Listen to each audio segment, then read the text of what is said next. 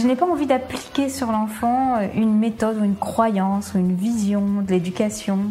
Ce qui m'intéresse, c'est comment nourrir les besoins de l'enfant. Tout le monde remarque que les élèves qui refusent d'apprendre à l'école apprennent plein de choses en dehors de l'école. Pour moi, c'est vraiment une attitude de l'adulte, un regard vis-à-vis de l'enfance qui change. Pour moi, l'école de la vie, c'est l'école des rêves, c'est l'école qui permet de réaliser ses rêves. Bienvenue sur le podcast Innovation en éducation. Je m'appelle Julien Perron, je suis à l'initiative du Festival pour l'école de la vie et du Congrès Innovation en éducation à Paris et à Montpellier. Voilà maintenant plus de 8 ans que je mets beaucoup d'énergie autour de l'éducation, convaincu que tout part de là. À travers ce podcast, vous allez découvrir de nombreux professionnels qui se mobilisent pour accompagner les parents, les enfants et les enseignants. Je vous souhaite un merveilleux voyage sur la route de l'éducation positive. Aujourd'hui, j'ai le plaisir de recevoir Anne-Marie Lafont. Anne-Marie est certifiée en lettres modernes, elle enseigne dans le sud de la France et a passé une grande partie de sa vie à l'étranger, notamment 13 ans sur le territoire russe. Ayant effectué ses études supérieures à la Sorbonne dans le département des études slaves, spécialiste de l'écrivain russo-américain Vladimir Nabokov, elle a travaillé trois ans à Saint-Pétersbourg en tant qu'athée au Collège universitaire français, créé et dirigé par Marek Alter. Je vous souhaite une belle écoute. Salut Anne-Marie. Bonsoir. Bonsoir à tous, bonsoir Julien. Et merci, merci pour l'invitation, ça fait plaisir. Comment vas-tu? Ben, Ça va, alors Anne-Marie, il y a quand même, j'imagine, un certain nombre de personnes qui ne te connaissent pas. Euh, nous, on est rentrés en contact. Alors, je suis en train d'essayer de me rappeler à chaud comment on est rentré en contact. Je crois que c'est toi qui m'as contacté. Euh, à la base, oui, c'était il y a quelques années en fait par rapport au festival. J'avais juste des informations à te demander. Et puis l'année dernière, par rapport justement à, ce que j'ai pu faire sur la méditation, et puis de façon beaucoup plus concrète là, là récemment, euh, cet été en fait. Oui, c'est ça. Et donc, euh, du coup, on va être amené à faire certaines choses ensemble. Et euh, donc, bah, je vais te laisser te présenter parce qu'il y a des gens qui ne euh, te connaissent pas forcément. moi, je pense qu'ils vont vite comprendre quand tu vas te présenter pourquoi on fait ce live ce soir. En tout cas, moi, ce que tu fais, ce que tu mets en place, qui tu es, tout ça, ça m'intéresse beaucoup. Et j'ai envie qu'un maximum de personnes soient au courant pour que ça puisse inspirer notamment bah, tes confrères et, le monde de l'éducation globalement. Alors, qui tu es, Anne-Marie? Alors, qui je suis? Ça, Déjà là, c'est une question compliquée. On va dire que je m'appelle et non pas je suis Anne-Marie Lafont. Euh, donc, euh, je suis devenue euh, un petit peu, on va dire à mes dépens, professeur. à la base, c'était pas le métier que, j'envisageais faire. C'est une expérience à Saint-Pétersbourg, qui, en tant qu'assistante temporaire d'éducation de, recherche, qui a fait que je me suis euh, dit qu'en fait, finalement, j'aimais bien transmettre, et d'autant plus la littérature, en fait.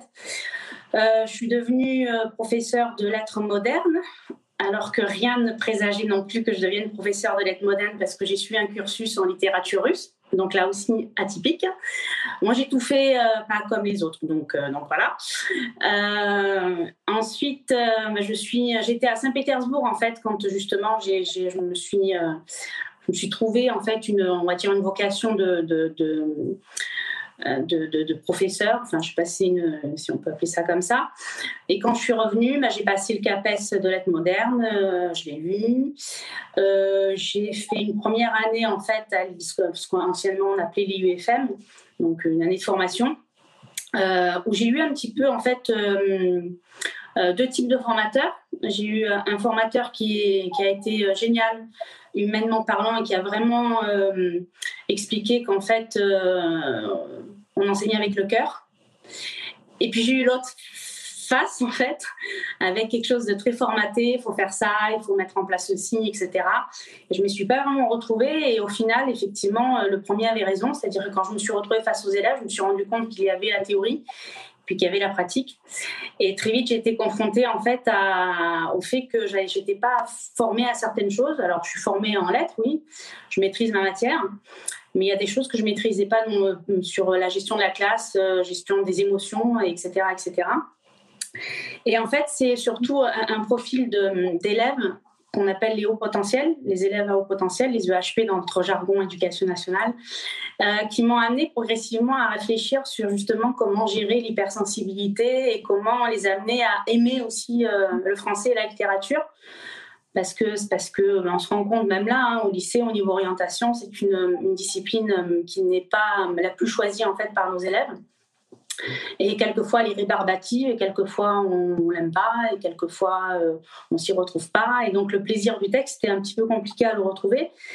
Et euh, moi, je suis passée par, euh, de façon très empirique par imaginer, en fait à ressentir les choses. Donc, tu vois, les, les, sens et les émotions sont venus très très vite sur. Euh, je ne savais même pas qu'il y avait des méthodes pour ça. Donc, je l'ai fait de façon un peu voilà intuitive. Donc, j'ai commencé par exemple en littérature à, à faire euh, ressentir et analyser les textes euh, par d'abord le ressenti. Donc, typiquement une petite méthode que j'avais mise en place donc il y a maintenant 14 ans, c'était partir en voyage les élèves qui, qui, me regardent, à mon avis, se souviennent de ce que c'est. Et quand on part en voyage, on ferme les yeux, en fait, je lis le texte et euh, généralement, ils font quelques euh, petites respirations, tu vois, pour se mettre vraiment dans le calme et pour pouvoir laisser venir, en fait, les images. Et donc ensuite, je lis le texte et ils partent, voilà, comme ça, dans, dans le texte avec l'auteur et les personnages. Et en fait, euh, la biographie est un peu longue, je le conçois, mais c'est pour t'expliquer peut-être comment je suis, j'en suis arrivée à la, méditation de pleine conscience. Euh, alors d'abord, c'est une pratique euh, personnelle que j'ai découverte il y a une quinzaine d'années, pour moi, pour le petit vélo que j'ai dans la tête. Et donc, euh, donc il fallait le calmer, ce petit vélo. Et je me suis rendu compte qu'il y avait des petits profils atypiques comme ça en classe aussi, avec le petit vélo, et qui n'arrivaient pas à se calmer. Et donc j'ai commencé à me dire, bah, tiens, pourquoi pas? On va essayer, on va essayer juste par la respiration. Et donc j'ai commencé à me former et puis euh, j'ai commencé à expérimenter, on va dire, en classe. Et puis j'ai eu des retours positifs. Et puis de fil en aiguille, bah, ça fait euh, une dizaine d'années maintenant que je pratique euh, la méditation de pleine. Alors on dit conscience. Je sais qu'il y a des personnes qui n'aiment pas trop ce terme-là. on peut parler de méditation de pleine présence, d'attention également. Enfin voilà. Moi je dis toujours qu'il y a un jargon. Il y, a, des mots et puis il y a la chose. Et moi, ce qui m'intéresse, c'est plus la chose que le mot en l'occurrence, parce que, parce que quand on dit méditation et qu'on ne sait pas de quoi on parle, eh bien en fait on a peur. Et quand on a peur, bah, du coup on, le met de côté et donc on ne le fait pas. Donc voilà, on va appeler ça, euh, moi au départ j'ai appelé ça on part en voyage. Donc je ne parlais pas du tout de méditation en cours. Voilà, et donc euh, donc c'est un peu tout ça. Et puis surtout voilà le haut potentiel en fait qui m'a amené à, changer ma pratique pédagogique et à m'amener à m'orienter en fait vers euh, la gestion de l'émotion. Gestion avec des guillemets évidemment parce qu'on ne gère pas une émotion comme un agenda. Euh... et, et, et, de ce que tu observes alors, qu'est-ce que ça apporte quoi en fait aux élèves?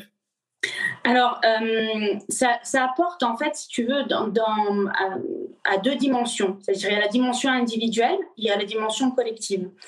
Moi, je pars du principe qu'à partir du moment où tu es bien avec toi-même, tu sais être bien avec les autres. Et pour être bien avec soi, il faut bien se comprendre, se connaître, s'accepter également. Et ça, c'est un travail qui est un peu compliqué, surtout à l'âge de l'adolescence. Moi, je suis en lycée, hein, donc c'est vraiment l'âge où on, mute dans tous les sens du terme. Et donc, euh, forcément, c'est compliqué de s'accepter, c'est compliqué de comprendre même certaines choses. Euh, je disais à mes élèves l'autre jour, je leur ai fait un petit cours sur euh, le fonctionnement du cerveau. Un cerveau se termine à peu près, hein, si je me base sur les neurosciences, à l'âge de 25 ans. Donc il y a des choses qui ne sont pas innées pour l'instant, telles que être attentif, par exemple, c'est pas inné. Euh, contrôler une émotion, c'est pas inné non plus. Et donc ça s'apprend. Donc ça s'apprend. Et, euh, donc l'idée, c'était justement de, leur montrer peut-être comment, comment on, pouvait déjà se, peut-être pas se contrôler, mais s'accepter en fait soi-même. Et quand on a ce regard bienveillant avec sur soi, il y, a, il y a une phrase que, que j'aime bien qui paraît un peu, euh, voilà, euh, une phrase passe-partout, mais pourtant c'est vrai. Euh, quand tu t'aimes toi, tu sais aimer les autres aussi. Tu es, tu es suffisamment ouvert pour aimer l'autre. Mmh. Alors même si euh, on n'est pas là dans l'éducation nationale pour parler d'amour, euh, je le dis de façon ironique parce qu'à mes élèves, je leur dis que je les aime. Alors ça les choque au départ et puis après, en fait, ils comprennent de quel amour je parle, mais c'est un amour vraiment inconditionnel pour l'être humain qu'ils euh, qu'ils sont. Quoi. Et donc, euh, voilà, la, dimension individuelle, elle est, elle est dans ce sens-là, donc prise de confiance en soi, estime de soi aussi. puis concentration, attention, développement de la bienveillance, de l'empathie.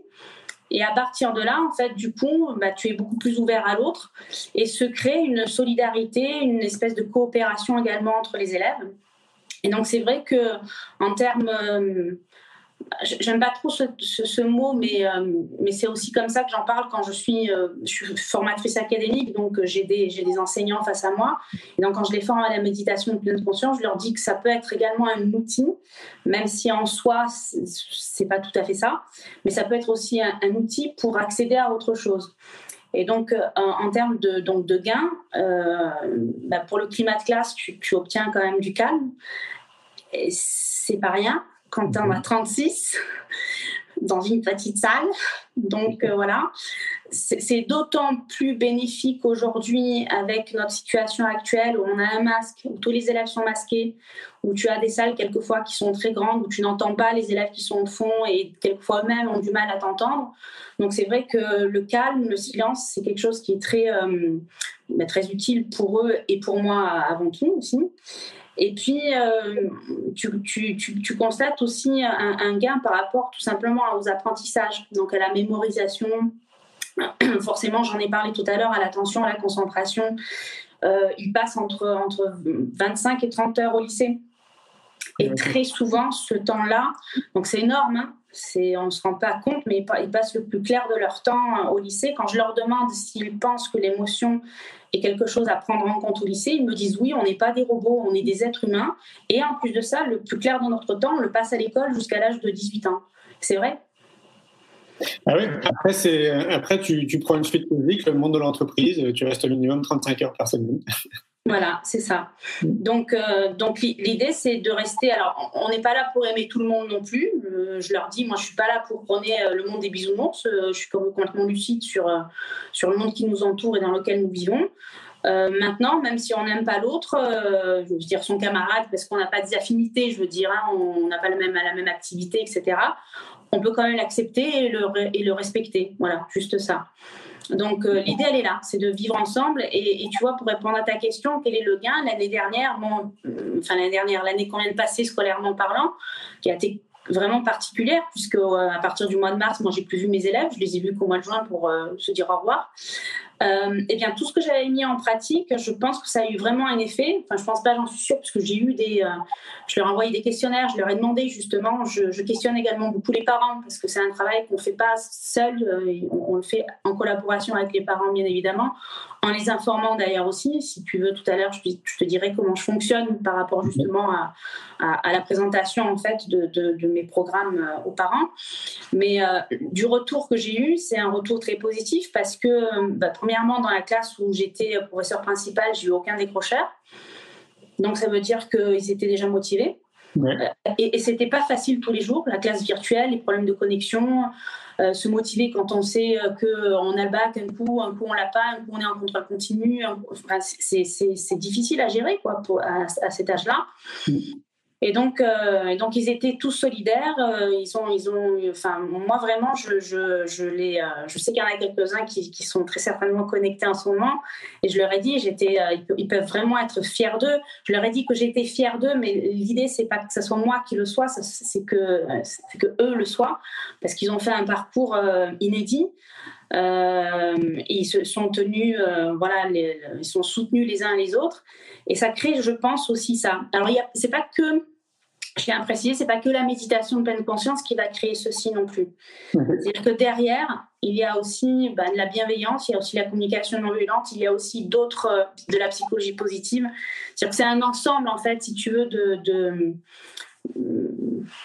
de façon d'être, je pense aussi, euh, qui va faire que justement, tu vas créer une cohésion et que l'élève va se sentir en confiance, en sécurité. Et je pense qu'à partir du moment où individuellement ils se sentent en confiance, en sécurité, eh bien, sont forcément beaucoup plus ouverts à, la discipline que tu vas enseigner, au discours que tu vas tenir. Et donc, du coup, bah, la, concentration, moi, je leur dis toujours, si pendant les deux heures de français, vous êtes là, euh, bien sûr, on fait des pauses. Hein. Toutes les 20 minutes, on dit hein, que les neurosciences, le cerveau a besoin d'une de, petite pause toutes les 20 minutes. Bon, on peut faire différentes pauses, on peut respirer, on peut aussi raconter une blague. Hein. Moi, des fois, je, fais beaucoup d'humour, donc je raconte une petite blagounette au bout de 20 minutes, ça, fait, ça détend l'atmosphère, hop, on repart. Et donc, euh, je leur dis que s'ils arrivent en fait à, à, être attentifs euh, et à bien comprendre le cours pendant, pendant ces deux heures-là, mais en fait, ils n'ont ils ont plus besoin d'être dans, la phase dans la phase apprentissage à la maison. Or, ce qui se passe aujourd'hui, c'est ça. C'est-à-dire qu'en fait, ils s'ennuient généralement. Ils écrivent dans le truc, tu vois, le côté un peu automatique. Le, prof dit, ils te font, et ça se voit quand ils te le font répéter, qu'est-ce que vous avez dit? À la virgule près, ils cherchent absolument à écrire ce que tu dis, alors que en fait, il n'y a, pas vraiment d'intérêt. Donc, ils n'ont pas, tu vois, cette, cette façon de synthétiser, de prendre les mots les plus importants, etc. Donc, ça s'apprend, ça aussi, entre parenthèses, c'est pas inné non plus. Et donc, en fait, ils se disent, bon, mais c'est pas grave, en fait, j'ai récupéré le cours de, celui qui a suivi, je verrai ce soir chez moi, ou cette semaine, ou ce week-end. Mais cette phase-là, en fait, euh, soit ils la font pas, soit en fait ils sont en galère pour la faire parce que justement ils n'ont pas compris le sens du cours, euh, la logique en fait, la démonstration, etc. en, cours en présentiel. Donc voilà, c'est vraiment tout un, tout un processus à reprendre. Et, je pense que la base, c'est de leur expliquer pourquoi euh, ça ne fonctionne pas des masses et partir sur quelque chose qui est euh, prouvé, c'est-à-dire les neurosciences. Parler pour parler, ils vont te dire oui, bon, elle va nous raconter ce qu'elle veut, en même temps, on peut pas vérifier. Mais leur montrer à partir d'images, euh, tu vois, du, cerveau, etc. Et, puis moi, je le prouve aussi par rapport à la méditation. Je montre quelles sont les zones qui sont sollicitées, etc. Ben là, du coup, je pense qu'il y a une autre approche. Ça ne m'étonne pas, d'autant plus que maintenant, euh, on a je ne sais pas combien d'études scientifiques qui, euh, qui, prouvent les bienfaits de la méditation. Donc, pour, pour, les sceptiques, c'est clair que maintenant, il y a ce qu'il faut autour de nous, hein. c'est sûr. Hein. Alors bon, tu trouveras toujours quand même des personnes qui te disent que, que, les... Enfin, comme dans toute science, si tu veux, il y a, y a, y a pléthore d'expériences qui ont été faites et on, arrive bien sûr à démontrer maintenant les effets positifs.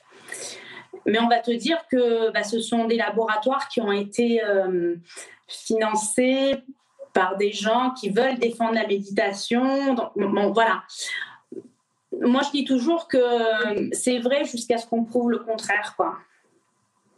Ouais, alors moi, je, enfin, je trouve que des arguments qui sont un petit peu simples, mais on va pas, on va pas s'étaler sur ce type euh, d'arguments. Euh, J'invite les gens qui, euh, qui, nous écoutent à savoir qu'il y a plein d'informations qui nous entourent autour de ce sujet, euh, que chacun fasse ses choix, regarde là où il a envie de regarder, et qu'il fasse ses propres conclusions. Euh, voilà, il y a plein de bouquins, il y a plein de trucs sur Internet, il y a plein de conférences à ce sujet, que chacun se fasse son opinion. Euh, et, puis, voilà, parce que c'est vrai que c'est facile de donner des conseils. Alors, il y a ça, et puis il y a aussi le fait que tant que ça fait pas de mal, pourquoi pas? Tu vois, enfin, moi, j'ai jamais vu euh, une expérience dire que la méditation de pleine présence, conscience, a eu un effet complètement néfaste sur quelqu'un. Donc ça, c'est la première chose. Et la deuxième, je précise, alors je le dis souvent, je leur dis, voilà, attention, euh, pour travailler l'attention, pour travailler la concentration, pour obtenir le calme, pour euh, contrôler, accepter ses émotions, il y a plein de possibilités. Il y a, il y en a une parmi d'autres c'est la méditation. Moi, je vous propose la méditation parce que c'est ce que je maîtrise, ce que je sais faire. Mais maintenant, il y en a, il y en a d'autres qui me disent, mais moi, en fait, quand je fais du sport, euh, bah, j'arrive à me calmer ensuite, euh, je suis prêt à travailler, à faire mes devoirs, etc. Mais c'est très bien. Euh, ah je, n'impose jamais rien et dans, mes, dans la pratique quotidienne en cours, lorsque je dois faire une, enfin, lorsque je dois, lorsque je fais une, une séance, j'ouvre toujours en disant voilà, si je ne veux pas, je ne le fais pas. La seule règle, c'est de respecter le camarade qui est à côté, qui lui veut peut-être le faire. Donc je le gêne pas. Donc ils ont le droit de poser la main sur euh, euh, la tête sur leur main et se reposer à ce moment-là, de dessiner, de réviser un cours. Mais voilà, la seule chose, c'est que si tu n'as pas envie de faire, tu respectes quand même celui qui est à côté et qui veut le faire. Juste ça. Et sur une classe euh, de 36, euh, ça va, ça passe bien. Les, élèves, sont tous euh, réceptifs. Sur 36 élèves qui n'ont pas forcément envie d'aller à l'école, est-ce que, voilà, est-ce que, je sais pas, il y a plus de la moitié Est-ce que tu peux nous dire? Alors, sur 36 élèves ou sur 15, le, le, résultat est toujours le même, en fait, si tu veux. Parce que sur un panel de 15 ou de 36, tu as toujours des clichés d'élèves. Mais comme des clichés de prof. Euh, tu as celui qui va pas vouloir parce qu'il n'avait là pas envie, parce que, et parce que c'est nouveau, et quoi qu'il arrive, on n'est pas là pour ça à l'école, et donc il fait pas. Et pas de souci, il fait pas. À partir du moment où il gêne pas, il gêne pas. Tu as celui, alors au départ, généralement la première semaine, ça se passe comme ça. C'est-à-dire que tu leur présentes la chose, enfin je leur présente la chose. Et je leur dis, voilà, on va, on va, faire quelques petits exercices, mais au départ, ça va être juste de la respiration, ne vous inquiétez pas, on ne va pas tout de suite partir dans 10 minutes de, méditation. D'ailleurs, les 10 minutes, on les fait rarement. Enfin bref, voilà. Bon. Bon, généralement, il y a le rire. Mais derrière le rire, euh, ce que j'explique à mes stagiaires, c'est que euh, c'est pas forcément. Euh, et d'ailleurs, la, première règle, c'est de ne jamais rien prendre personnellement. C'est-à-dire que c'est pas un rire contre toi, prof, c'est pas un rire pour se moquer non plus. C'est peut-être un rire qui est juste, euh, comme ils disent, euh, la gênance. C'est un rire parce que parce qu'ils l'ont jamais fait, donc forcément euh, ça sort comme ça. Et quand je sens que je suis dans une classe, ça m'est arrivé, alors pas avec une classe, mais avec un groupe, je suis partie aussi des cahiers pédagogiques et tous les étés on fait des rencontres. Donc j'ai animé des, rencontres, enfin un atelier dans les rencontres cet été. Et donc j'ai fait une séance de méditation avec, avec des, des jeunes. Et je sentais qu'il y en avait un qui allait rire en, plein, en pleine méditation. Donc pour défaire, pour désamorcer en fait le rire pendant la méditation, je leur ai dit, vous savez quoi, je, suis sûre et certaine que pendant la médite, on va avoir envie de rire. Donc, on va tous rire, tous dans la salle, on va tous rire un bon coup, et au moins ça, ça sera fait, ça sera plus à faire. Et ça, ça désamorce généralement. C'est-à-dire qu'on part en rire, et moi je ris avec eux, hein, je me mets à rire aussi. Et une fois qu'on a bien ri, bah généralement ça se passe bien et il n'y a pas de rire après. Mais ça peut arriver. Et donc quand je guide et que j'entends quelqu'un qui rit, au lieu, je sais pas, d'ouvrir les yeux, de le regarder avec euh, le regard qui tue, euh, ou lui ou dire euh, ensuite chute, ou, pire, tu sors. ben en fait, j'adapte et donc je dis ah, ben, si on, a envie de rire, on peut peut-être se le permettre. si on a un fou rire, eh ben c'est pas grave, on le fait venir, on l'accepte. Voilà. C'est-à-dire que j'accepte tout ce qui vient. On est dans une première semaine, on est au début. Dire, si, si, si là, tu n'es pas dans la congruence, c'est-à-dire que tu as une autre, on va dire, euh, une autre réaction que celle que tu devrais avoir si tu es méditant, ça risque d'être problématique pour la suite de l'année. Quoi. Donc, euh, on laisse venir. Et euh, si, toi tu le, je me dis si toi tu le fais, ça veut dire que potentiellement tout le monde peut le faire. C'est accessible à tous les enseignants ou, ou est-ce que est-ce que les enseignants qui nous écoutent vont se dire bah moi j'aimerais tellement le faire dans ma classe mais euh, voilà le chantier qui est devant moi, quoi, parce que c'est clair que tous les élèves sont pas forcément réceptifs. Le directeur de l'établissement peut-être aussi ne peut ne pas être réceptif justement à la mise en place de ce type de process. Euh, ouais, comment ils font les enseignants qui nous écoutent et qui disent waouh, moi j'aimerais bien essayer, mais euh, voilà, j'y arrive pas ou ça, ça, me paraît très compliqué. Quoi. Alors, euh, il y a plein de réponses à donner pour cela. La première réponse, c'est qu'en effet, tu ne peux rien faire si tu n'as pas d'abord euh, l'aval de ta hiérarchie, ce qui est logique, parce que là, tu risques d'avoir les parents sur, sur le dos et il faut faire les choses correctement. Donc, la première des choses, c'est en effet, en fait, poser la question à son chef d'établissement pour voir s'il est d'accord là-dessus. Voilà. Et lui expliquer les choses pas juste dire bonjour monsieur, est-ce que je peux faire de la méditation en classe? Merci, au revoir. C'est vraiment lui expliquer quel type de méditation on fait, euh, quitte à lui montrer même en fait certaines, euh, certaines séances. Enfin voilà, il faut vraiment informer.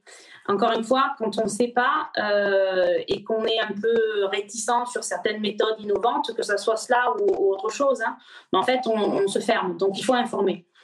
Quand on a l'aval en fait du chef d'établissement, moi, je dis toujours qu'il faut un petit peu quand même tester avec les élèves. Généralement, les élèves sont preneurs. En fait, tout ce qui est nouveau, ils, prennent.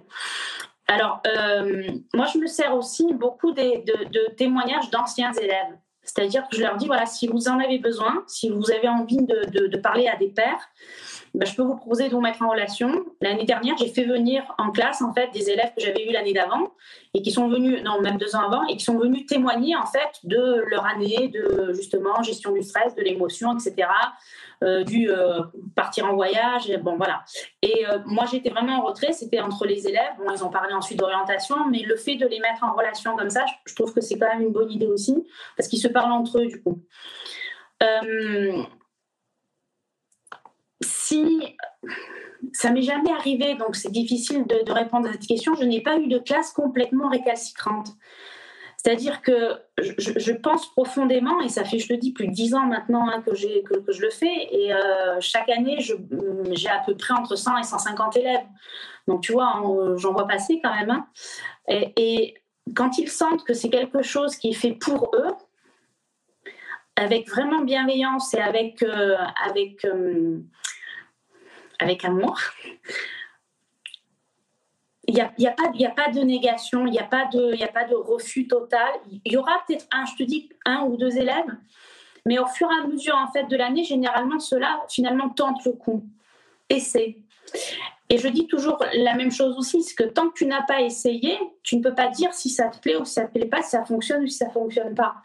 Et je rajoute, euh, la méditation, c'est un peu comme le sport, quoi.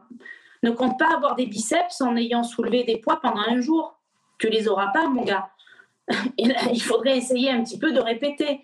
Et donc la méditation, c'est un exercice répétitif. Et le cerveau doit comprendre aussi hein, qu'il est en train de faire quelque chose qui est différent. Et donc on est, au niveau de la neurotransmission, tu vas avoir de, nouveaux chemins qui vont être pris aussi. Et tout ça, ça prend du temps. Alors l'élève qui te dit euh, j'ai essayé une fois, ça n'a pas marché, j'ai pas envie. Bon, si tu n'as pas envie, ne fais pas. Et si tu le fais de mauvaise foi, en plus, c'est vrai, ne le fais pas. Mais sache que euh, c'est normal. Voilà, juste ça. Donc voilà, administration, élèves, et puis une fois que c'est parti avec les élèves qui sont OK, qui sont partants pour l'aventure, ben, les parents. Et euh, là, j'explique aux, enseignants que j'ai en stage, hein, je leur explique qu'il y a vraiment quelque chose qu'il faut faire, c'est une réunion alors, il y a une lettre d'abord qu'on envoie aux parents en expliquant le projet, en expliquant qu'ils vont, que les, leurs enfants vont pratiquer la méditation de pleine présence conscience. En quelques mots, on explique que bien évidemment c'est la méditation laïque. On n'est pas là pour se mettre en range, se raser les cheveux et faire Bouddha. C'est pas le cas. Donc on explique, on rassure. En, fait, je crois que le, maître mot, c'est ça, c'est rassurer. Parce que tu te doutes qu'il y a eu des dérives. Et le problème des, des, personnes comme moi, c'est qu'on paye un peu pour les gens qui, voilà, qui sont dans la dérive, qui se placent en gourou et qui se placent aussi en dogmatisme, tu vois. Donc bah, forcément, euh, voilà, il faut informer. Donc la lettre. Et puis après, moi, je propose toujours en début d'année, donc là, je l'ai fait en, début d'octobre, en début d'année, je propose une réunion. Et donc, euh, les parents volontaires viennent et me posent toutes les questions qu'ils souhaitent. Je leur présente évidemment tout un. Euh, là, cette année, j'ai, et l'année dernière, c'était pareil, j'avais fait tout un padlet avec justement euh, la partie neurosciences, la partie pratique, comment, concrètement ce qu'on fait en cours. Et euh, je vais même loin, c'est-à-dire que je les invite éventuellement à certaines séances. Bon, ils viennent jamais en cours, hein. Ils viennent jamais. En revanche, et alors ça, j'adore ces deux séances-là parce que j'ai toujours eu des retours euh, super. En revanche, et là, ça fait aussi dix ans hein, que je fais ça à peu près, ouais, à peu près. Euh, il y a toujours deux séances en fait, euh, un mercredi après-midi que je propose aux élèves volontaires de première, c'est-à-dire les, élèves que j'ai en, classe de, de, français et qui ont le bac, les épreuves anticipées français à la fin de l'année. Donc leurs premières épreuves, si tu veux, un petit peu qui importantes. Donc, comme il y a écrit un oral, l'oral généralement est anxiogène. Et donc, je propose début janvier, un le mercredi après-midi, aux élèves volontaires, trois heures en fait de séance de gestion du stress et de l'émotion. Alors, tu te doutes bien qu'on ne fait pas trois heures de méditation, mais je leur propose des exercices de sophrologie, de méditation, de CNV, de psychologie positive, enfin voilà. En fait, lecteur d'outils comme une, comme une banque de données, en fait, tu veux, dans, la, dans laquelle ils vont piocher en fait ce qui est le plus proche de leur personnalité, ce qu'ils ont aimé. Par exemple, quand je fais l'exercice de chasser le négatif, je leur propose plusieurs choses, à la fois physique et à la fois entre guillemets mentale, c'est-à-dire en visualisation. Donc comme ça, celui qui est très physique, souvent j'ai des sportifs de haut niveau, eux ils vont prendre le truc physique, ils vont se dire voilà, je vais faire l'exercice du polychinelle par exemple ou du karaté. Et de l'autre côté, j'ai des, des, des, des, élèves qui eux sont plus euh, dans la cérébralité, donc ils vont préférer par exemple euh, chasser le négatif par une visualisation. Donc, tu vois, l'idée, c'est ça, c'est de leur proposer en fait plein d'exercices possibles et après, ils s'emparent de ce qu'ils préfèrent. Et une deuxième séance que j'organise généralement cette fois fin mai, début juin, et celle-là, moi, c'est ma préférée, c'est en pleine nature, avec des arbres auxquels on fait des câlins. Et si tu veux, à ces deux séances, je propose la présence des parents. Si évidemment leurs enfants le souhaitent. Je dis toujours attention, ces séances-là, elles sont pour les élèves, elles sont pas pour les adultes. Donc, si votre enfant vous dit non, moi je serai mal à l'aise si tu es là, il faut respecter et ne pas venir. Maintenant, si au contraire il y a un bon rapport et qu'il a envie de partager ça en plus avec vous, venez avec plaisir. Et à chaque fois, en fait, si tu veux, j'ai au moins un ou deux ou trois parents qui viennent et en janvier. J'en ai un peu plus qui viennent en fait en pleine nature. Alors pourquoi Est-ce qu'ils ont entendu parler la première? Ils ont envie, j'en sais rien. Mais j'ai voilà des, parents qui viennent aussi en pleine nature faire des câlins en bas. C'est génial ça. Comment tu euh, comment arrives à expliquer euh, alors, tu es, loin d'être la seule, hein, parce que depuis sept ans que je mets euh, pas mal d'énergie autour de l'éducation, je rencontre quand même beaucoup de monde. Ce que je constate à chaque fois, c'est que c'est des initiatives qui sont très euh, isolé. En fait, c'est vraiment ça, ça, dépend de chaque enseignant hein, globalement. Euh, ça dépend aussi, comme tu le soulignais, des directeurs d'établissement, euh, bah, s'ils sont ok ou pas pour mener des expériences en fait dans les classes. Bon, ce qui est sûr, c'est que vous êtes quand même pas légion euh, sur le territoire français à essayer de mener des expériences. Toi, c'est la méditation pleine présence. Euh, d'autres, ça va être, je sais pas, Montessori. D'autres, ça va être de la sophrologie. Enfin, chacun essaie de tester les choses. ce que je constate et des échanges que j'ai avec eux, c'est visiblement comme toi, en fait, ça a l'air de très bien fonctionner. Et donc, moi, la, question qui me vient à l'esprit, c'est, voilà, ça fait quand même dix ans que tu fais ça, ça marche super bien. Euh, toi, tu es à l'Académie de Aix-Provence, hein, c'est ça? L'Académie de Aix-Provence, eh ben, du coup, eux, ils sont OK en fait pour que tu mènes ce genre d'expérience. Toi-même, en plus, tu es formatrice, si je ne me trompe pas. Donc, ça veut dire que potentiellement, tu peux même enseigner ça à d'autres académies, donc du coup à d'autres enseignants. Donc, moi, ce qui me vient à l'esprit, c'est pourquoi, en fait, c'est pas généralisé? Enfin, pourquoi on n'arrive pas à le généraliser? Pourquoi les, les autres académies ou d'autres enseignants n'ont même pas, en fait, entendu ça? Tu vois ce que je veux dire? Alors, euh, je vais pas commencer tout de suite à répondre à ta question parce que je suis pas sûre d'avoir la réponse, tout simplement parce que je suis pas ministre. donc, donc, je peux pas te le dire déjà. En revanche, je vais t'expliquer quand même qu'il y a dix ans, euh, on était loin de tout ça. Hein. On en était très très loin au point où, euh, je, alors là, je vais annoncer certaines choses à, certaines personnes qui nous écoutent et qui ne le savent peut-être pas. Mais il y a dix ans, j'ai failli démissionner moi de l'éducation nationale. Voilà, euh, parce que je sentais qu'en fait, je pouvais que, que, mes valeurs n'étaient pas en adéquation. C'est-à-dire que j'entendais ces valeurs-là, j'entendais parler de ces valeurs-là, j'ai parlé du mot congruence tout à l'heure qui pour moi est très important. Euh, ce que je fais, ce que je ressens, ce que je dis, mais en fait, ça ne fonctionnait pas. Et donc, du coup, je me dis, je ne vais pas pouvoir. Euh, alors, je ne sais pas ce que je vais faire de ma vie. Je vais essayer de gagner l'auto pour ouvrir mon école. Mais en tout cas de cause, j'y arrive plus là. Ça, euh, j'ai beau, j'ai les parents derrière moi. Je me rappelle très, très bien avoir été dans un établissement où les parents voulaient faire une pétition pour que je reste, etc. Je leur ai dit, écoutez, euh, keep cool, quoi. Euh, voilà, euh, vos enfants, ils iront au bac euh, jusqu'au bac avec moi, il n'y a pas de souci. Après, par contre, voilà, je fais ce que je veux, quoi. Et donc, je me, suis rendue au rectorat devant une personne qui n'était pas ma gestionnaire, parce que ma gestionnaire était absente à ce moment-là, devant, une autre gestionnaire qui depuis me suit et qui est génialissime. Euh, et qui m'a dit mais Madame Lafont, c'est des gens comme vous qu'il nous faut à l'éduc euh, rester quoi. Donc bon, je dire, enlevez-moi de l'établissement où je suis, mettez-moi ailleurs, n'importe où, mettez-moi ailleurs. Je suis retournée dans un établissement que je connaissais bien et je suis tombée sur un proviseur et, je pense que c'est ça qui va un peu répondre à ta question. C'est les bonnes rencontres en fait. Euh, je suis tombée sur un proviseur qui a entendu que j'étais spécialisée sur le haut potentiel et qui m'a dit ah, en fait je vais vous mettre en contact. De là j'ai été mise en contact avec euh, une inspectrice académique qui m'a fait rentrer dans le groupe de formateurs. Dans ce groupe de formateurs, les inspecteurs changent en fait. Il y a quelques années, l'inspectrice qui a pris en charge donc la référente académique, si tu veux, de ce groupe-là pour les élèves hors potentiel, dont je vais citer le nom parce que je lui dois beaucoup, Corinne Tran. Merci Corinne. Euh, Corinne donc m'a fait a pris en charge ce dossier-là. Et moi, je lui ai présenté tout ce que je voulais faire sur la gestion du stress et de l'émotion pour le haut potentiel. Elle m'a dit, écoute, monte une formation, je viendrai te voir et euh, si, si, ça marche bien, si je trouve que ça fonctionne, si je trouve que ce que tu présentes est bon, le feu vert, je te donne le feu vert. C'est ce qui s'est passé. Et de là, tu vois, c'est en fait euh, l'effet un petit peu colibri. De là, en fait, mon nom a un peu circulé. Elle a parlé de moi. Et il y a deux ans, en fait, le service des, des, formations innovantes au rectorat d'Aix-Marseille m'a contacté, donc tu vois, sur les conseils de cette, de cette personne, de cette inspectrice, pour me dire, écoutez, voilà, on est en train de monter des formations innovantes au plan académique de formation. Donc, pour que tout le monde comprenne, le plan académique de formation sont des formations qui sont à la destination des professeurs du, secondaire essentiellement, mais les, professeurs du primaire y ont accès aussi.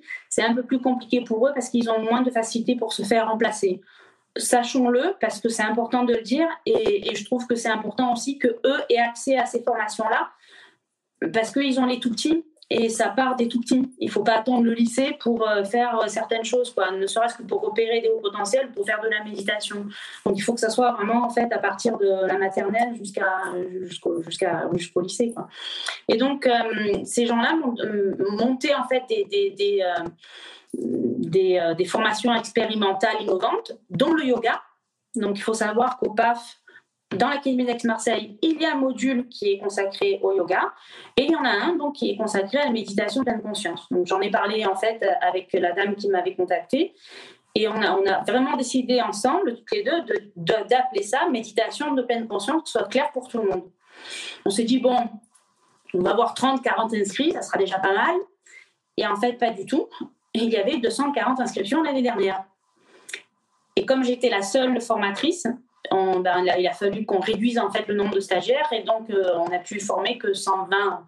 Euh, alors, je dis personnel de l'éducation nationale parce que tu as autant de professeurs que, que de, que de psy-EN, que de conseillers d'orientation. Donc, il y, a, euh, y a, aussi des CPE. Donc, voilà, c'est vraiment ouvert à tout le personnel de l'éducation nationale. Et donc, cette année, puisqu'on a eu un retour qui a été, on va dire, plutôt positif, cette année, la formation continue. Et donc, oui, ce qui, est. Euh, moi, ce que je trouve formidable, c'est qu'on avance euh, dans ce sens-là, c'est-à-dire qu'on est, on est légitime. Euh, j'ai eu ce qu'on appelle le CAFA, c'est-à-dire que je suis légitime aussi d'un point de vue, je suis formatrice académique. Ça aussi, c'est important parce que ça t'apporte ça une légitimité supplémentaire. Et je pense que tout ce système-là, ce sont tous les, les, les jalons par, par, lesquels tu es obligé, en fait, tout simplement de passer pour que petit à petit, il y ait d'autres académies qui entendent, qui fassent, etc. etc. On n'est pas les seuls. Hein. Dans l'académie d'Aix-Marseille, nous ne sommes pas les seuls sur la méditation de pleine conscience. Mais d'après ce que je sais, mais euh, je suis loin de tout savoir, si tu veux, quand les gens interviennent, les formateurs interviennent sur ce genre de, modules, comme méditation pleine conscience ou yoga, souvent ce sont des personnes de l'extérieur. Tu vois, qui, donc qui sont hors éducation nationale, ou bien qui l'ont été, et mais qui n'ont peut-être plus trop la réalité en fait du terrain il y en a peu qui, qui, ont un petit peu euh, toutes les casquettes, qui ont les mains dans le cambouis tous les jours avec les élèves, et qui forment également les, les, les, euh, enseignants. Et euh, pour en avoir fait pléthore de, de, formations et pour en avoir entendu aussi, si tu veux, les enseignants réclament aussi des gens qui te forment, mais qui soient également en fait dans le bain en même temps. Parce qu'en fait, ce que tu vas dire, si tu le dis pas en disant voilà, moi j'ai testé avec 36 élèves et ça fonctionne, et même dans une salle très petite, parce que tu peux très bien faire de la méditation sans te lever en étant assis sur une chaise. Euh, donc dans une classe, tout va bien, on peut le faire. Mais en fait, ça, ça va les rassurer. Et toutes les méditations, que, par exemple, que j'ai pu monter, toutes les séances que j'ai pu écrire et faire, expérimenter, ben, en fait, je vais leur faire aussi euh, en direct. Donc, ils vont tester eux-mêmes. Et donc, c'est ça qui va faire que, du coup, euh, peut-être qu'un jour, il y a d'autres académies qui vont se lancer. Et peut-être que, du coup, on ira encore un peu plus haut. Euh, les recteurs vont dire OK, on monte ça au PAF. Et puis peut-être encore plus haut, euh, le ministre. voilà. Ceci étant dit, le, discours qui est tenu, quand on parle d'école, on parle d'école de la confiance. C'est bon, c'est toujours pareil, c'est un discours, on est d'accord mais, on, va vers là. Il y a dans le bulletin officiel sur le référentiel des, compétences des professeurs un petit volet qui concerne le bien-être des élèves. Alors, il n'est pas écrit il faut faire de la méditation et du yoga, c'est pas ça, mais il est écrit que dans nos devoirs, dans nos missions, il n'y a pas que du disciplinaire, il y a aussi de la prise en compte du bien-être et du développement personnel de l'élève. Alors attends, j'ai une question qui me vient à l'esprit. Euh, au sein de l'académie, donc ex-Marseille. Est-ce qu'il y a une communication autour de ça? C'est-à-dire que j'imagine que bah, c'est quand même quelque chose qui est assez important, quoi, une académie. est-ce que, ouais, est-ce qu'il y a vraiment un outil de communication qui permet à, tous ceux qui font partie de l'académie, donc les professionnels, tout le corps, en fait, euh, toutes les personnes qui gravitent autour de ça. Est-ce qu'il y a une communication qui est faite? Ou est-ce que ça doit être une démarche personnelle des gens qui font partie de l'académie de faire des recherches à travers, je sais pas, peut-être des outils web que vous avez euh, intranet, ou euh, il y a une communication globale Comment, comment ça se passe? En fait, en juillet en août, je passe les deux mois à taper à la porte de chaque enseignant pour leur expliquer qu'il y a une formation. non, je plaisante. Euh, surtout pendant le confinement. Euh, non, alors en fait, euh, il n'y a pas vraiment d'outils de communication comme tu l'entends. La, communication se fait sur le site du rectorat. Justement à, l'onglet en fait des formations, donc du plan académique de formation. Le plan académique de formation, chaque année, il est, il, il est visible. Il peut être renouvelé, c'est-à-dire il y a des choses qui sont renouvelées. Et donc, en fait, les professeurs qui souhaitent se former ont un. Enfin, là, je vais rentrer dans les détails euh, pro, je pense que ça ne sert à rien de rentrer dans ces détails-là, mais en gros, si tu veux, chaque professeur qui souhaite se former peut aller consulter le plan académique de formation. Et dans les compétences, je crois, si mes souvenirs sont bons, c'est compétences psychosociales, il y a l'onglet méditation de pleine conscience. Et donc, à l'individuel, ils peuvent s'inscrire. En fait, si tu veux, euh, c'est une question qui est intéressante parce que l'année dernière, moi, c'est ce que j'ai demandé. Je lui ai dit, mais comment, comment vont-ils savoir qu'il y a au PAF, dans l'Académie d'Aix-Marseille, un truc qui va s'appeler méditation pleine conscience On va avoir un inscrit et puis c'est tout. Enfin, voilà. Il euh, faut savoir pour s'inscrire, tu vois. Et en fait, ce qui est le, problème, mais il est logique aussi, si tu fais une pub sur pleine conscience, eh ben, il faut faire la pub pour tout, tout le reste. Donc, tu ne, tu ne peux pas décemment sur un seul site tel que euh, le, rectorat et donc le, plan de formation faire euh, une pub sur pour le yoga une pub pour voilà. donc en fait ce qui a été fait c'est une petite publicité un encart en fait si tu veux sur les, les, les modules innovants les formations innovantes et donc ça voilà, les gens qui voulaient voir un petit peu quelque chose d'autre que juste du disciplinaire ou, euh, ou, ou, des formations qui existent depuis longtemps sur la laïcité, etc., aller voir dans euh, les formations innovantes et là tomber sur euh, la CNV, sur le yoga, sur la méditation de pleine conscience. Donc la communication se fait comme ça en fait. Et, alors après, juste pour terminer, cette, année par exemple, tu vois, c'était la même communication, simplement le bouche à oreille. C'est-à-dire les, professeurs qui sont venus l'année dernière à la formation en ont parlé à d'autres, etc., etc. Et donc, du coup, bah, en fait, là aussi, on a quand même 170 euh, inscrits cette année. Donc, c'est pas mal.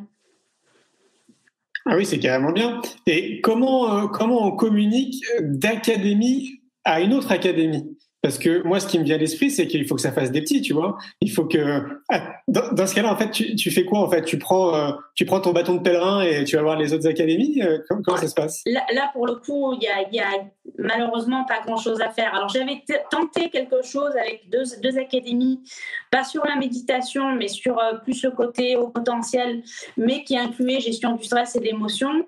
Et, c'est compliqué en fait de la part, quand, la démarche est faite de la part de la formatrice en elle-même, c'est un peu plus compliqué.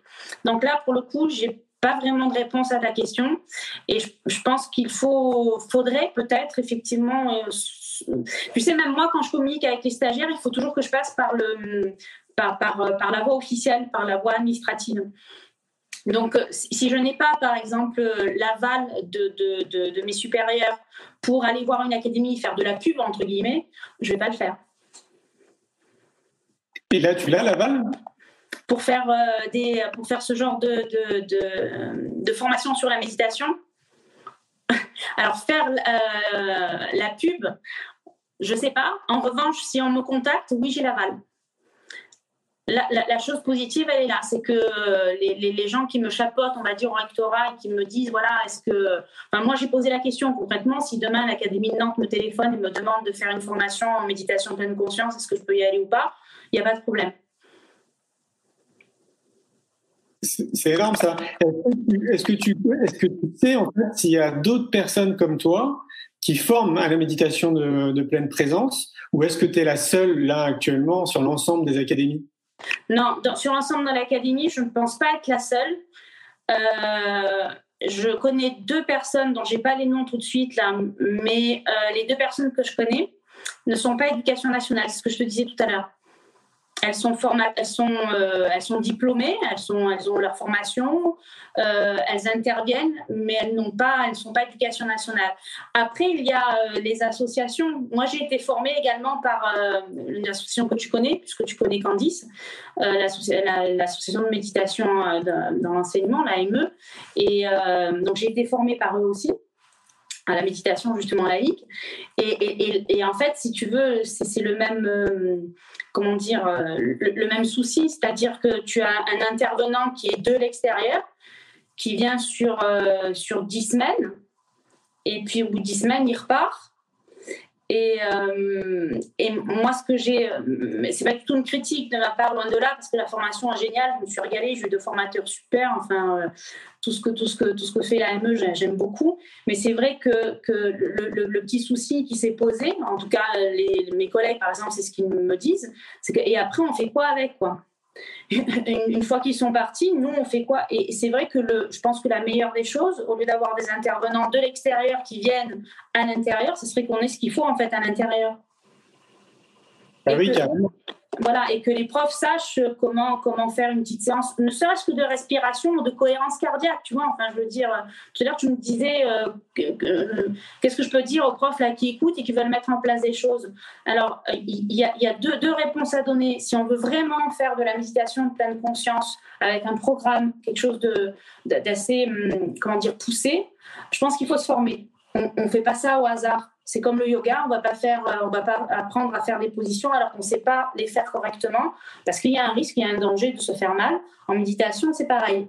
Euh, si on n'est pas formé, qu'on fait une méditation sur l'émotion, sur la tristesse, la tristesse et la colère, qu'on ne sait pas ensuite gérer, euh, là on est mal. Donc il faut savoir ce que c'est. La deuxième chose, je pense qu'il faut être pratiquant je vois mal euh, euh, euh, quelqu'un donner des cours de, de n'importe quoi, de, basket, si lui-même ne sait pas jouer au basket. Tu vois, ça paraît un peu compliqué. Donc, je pense qu'il faut être au minimum pratiquant.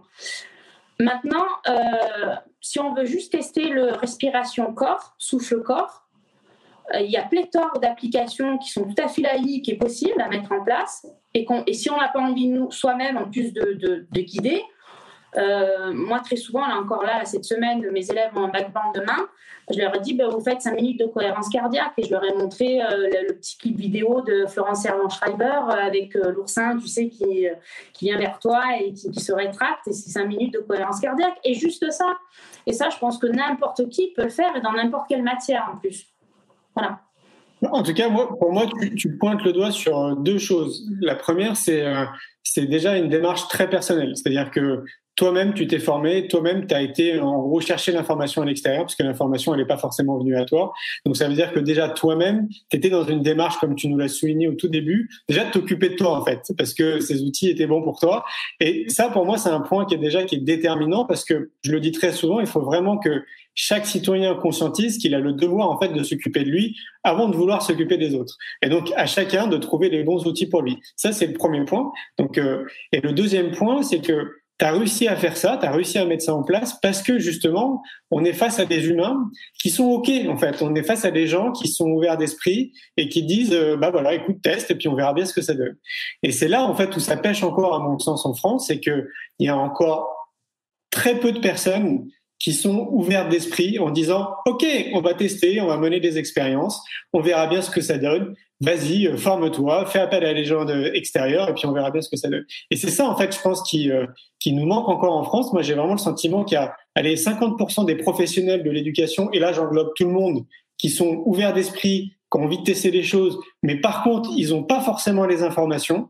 L'information n'arrive pas forcément à eux, donc eux doivent faire une démarche intellectuelle d'aller chercher de l'info. Et puis les autres 50%, bah, qui sont pas encore euh, prêts en fait et il faut pas leur en vouloir, hein, c'est leur éducation, c'est leur conditionnement, donc euh, ils sont juste pas prêts en fait à accepter ou euh, ne serait-ce qu'à entendre toutes ces choses qu'on dit nouvelles, mais qui existent depuis un siècle pour Maria Montessori, par exemple.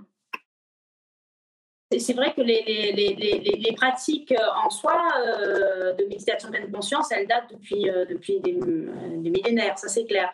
Après, là où je, je, serais, hum, c'est pas que je suis pas d'accord avec toi, mais je, je je vais un peu plus nuancer. Je serai moins dans le 50-50.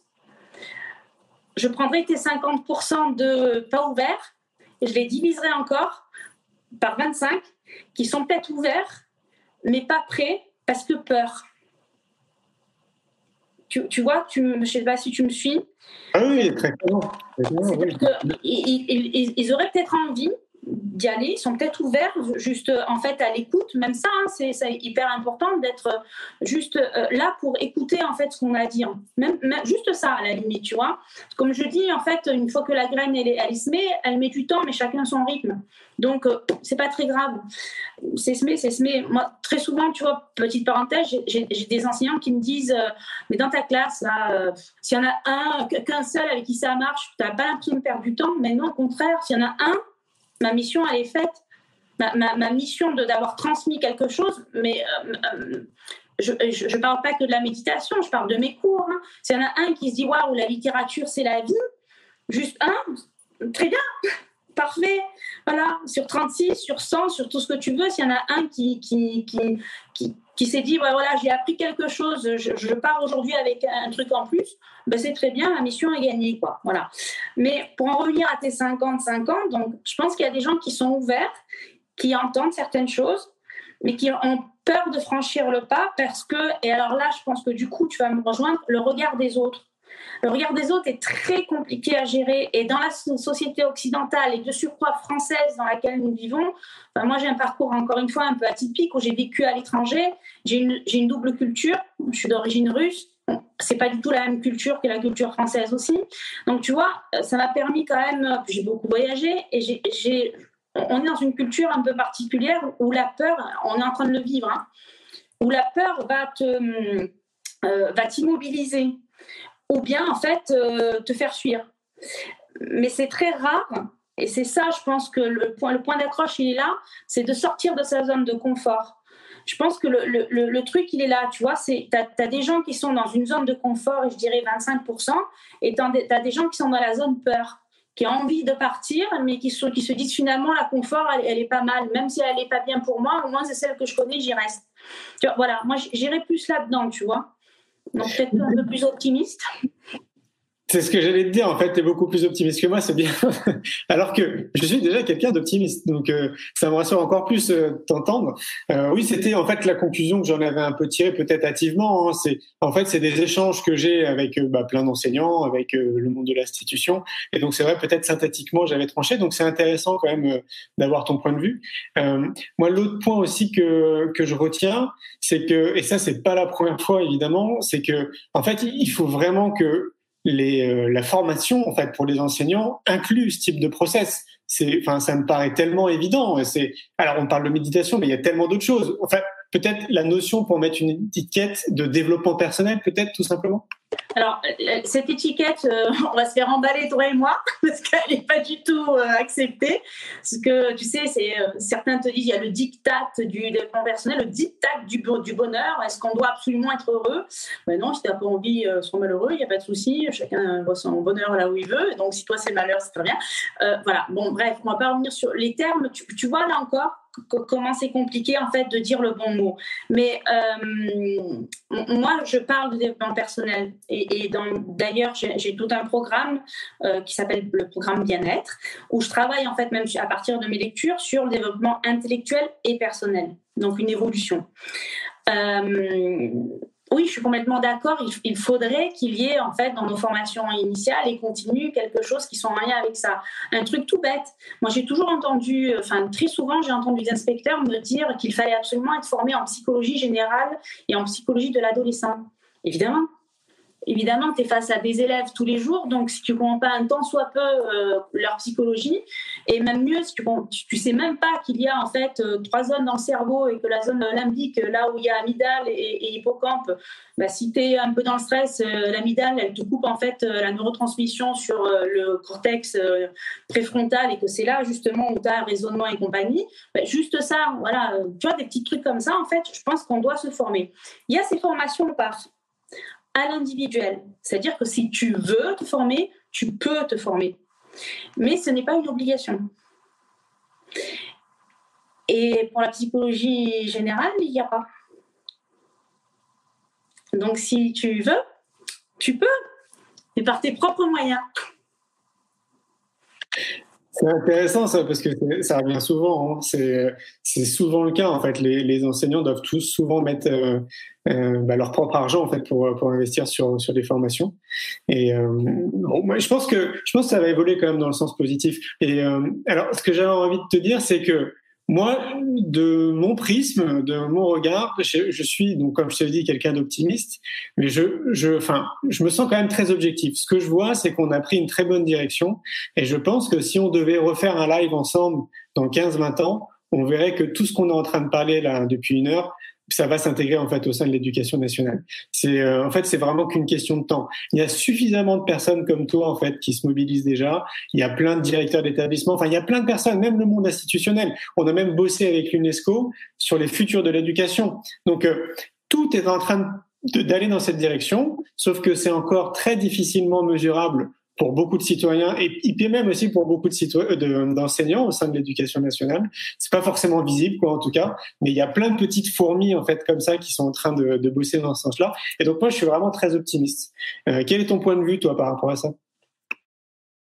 Je le partage complètement et euh, je, vais donner un dernier exemple parce que je, suis en train de, travailler euh, avec ce monsieur, un monsieur qui s'appelle Michel Tozzi, qui est un philosophe émérite et qui a travaillé euh, avec Frédéric Lenoir aussi pour monter justement les, discussions philosophiques à l'école, donc à l'Association Sèvres. Et, en fait, cet été, dans l'atelier dont je parlais tout à l'heure là sur le, le CRAP cahier pédagogique, on a monté un atelier sur la relation et l'interaction qu'il y avait entre émotion et réflexion. Donc Michel qui est du côté, voilà, qui a compris philosophique, etc. Et moi côté émotion, méditation. Et en fait, euh, on, est en train de travailler, on il est en train de monter en fait un groupe de chercheurs dont je fais partie, donc on va écrire des articles, etc. Et il fait partie également en fait euh, d'un groupe euh, chapeauté par l'UNESCO sur justement la discussion à visée démocratique et philosophique. Donc ce que tu dis, voilà, il y a encore une preuve, c'est-à-dire que oui, petit à petit, maintenant on sait très bien que quand on compare avec euh, certains pays du Nord, par exemple, ou avec la Suisse ou avec euh, euh, le Canada, on sait qu'on a entre 10 et 20 ans de retard sur certaines choses. Donc, ben voilà, on va dire qu'il va piano, va sano et va lontano, donc on, y croit, quoi. Oui, c'est ça. Et, ce que je pense, c'est que du coup, tu es tu, représentes parfaitement en fait ces enseignants qui se bougent et qui mettent en place des choses, parce que une fois de plus, je trouve que vous n'êtes pas assez médiatisé. On n'entend pas assez parler. Enfin, vous n'avez pas la parole en fait très clairement. Quoi. Et, euh, et c'est vrai que moi, de plus en plus, que ce soit avec le festival pour l'école de la vie, ou avec le congrès, puis là avec les lives, j'ai vraiment de plus en plus envie de vous donner la parole. Et euh, alors, j'annonce une surprise, mais je peux pas vous dire en fait ce que ça va être précisément, euh, parce que ça arrivera en fait mi-février. Mais notamment, on va donner la parole aux enseignants en fait dans, dans cette surprise, euh, parce que ça me paraît euh, fondamental. En fait, quelque part, je suis un peu frustré. J'aimerais que les gens soient à ma place en fait et mon regard pour voir en fait toutes les personnes que je rencontre, toutes les personnes avec qui je suis en contact et qui se bougent en fait. Et puis avec des réussites, tu vois, avec des potentiellement en inspirant d'autres personnes autour d'eux. Toi, tu formes des, centaines d'enseignants tous les ans et, et, voilà. Et donc du coup, bah, on est en train d'aller un peu dans cette direction pour continue à faire ce qu'on fait, mais à amplifier en fait pour donner davantage la parole euh, au corps éducatif. Quoi. Bah, écoute, c'est très bien, merci beaucoup. Comme quoi, le colibri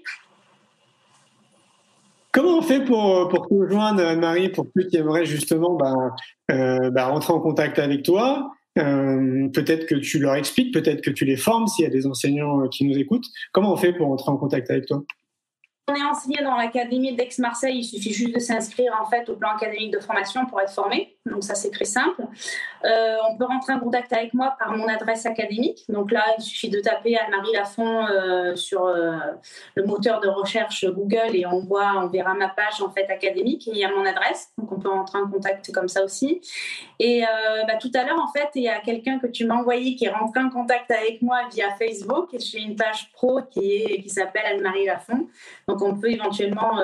Alors, je, pardon, hein, je n'irai pas former sur Facebook parce que c'est pas, j'ai juste pas le temps et c'est pas, c'est pas c'est, un moyen en fait Facebook de former. Par contre, voilà, donner des conseils, etc.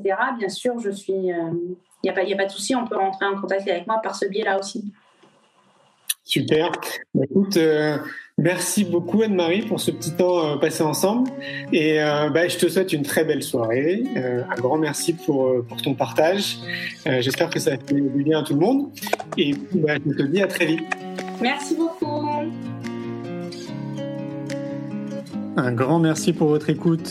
J'espère que vous avez passé un bon moment avec nous. Pour aller plus loin dans votre recherche, nous avons créé un magazine papier le magazine Innovation en éducation. Un magazine que vous retrouverez uniquement sur abonnement, livré tous les deux mois partout dans le monde. Un magazine 100% éco-responsable, 80 pages en moyenne, sans publicité. À travers le Festival pour l'école de la vie ou le Congrès Innovation en éducation, nous rencontrons des milliers de professionnels qui proposent des solutions pour les parents, les enfants et les enseignants. Ce magazine se veut être un pont avec le podcast, nos événements et les films que j'ai réalisés. On se retrouve maintenant la semaine prochaine et entre-temps, je vous souhaite une très belle route.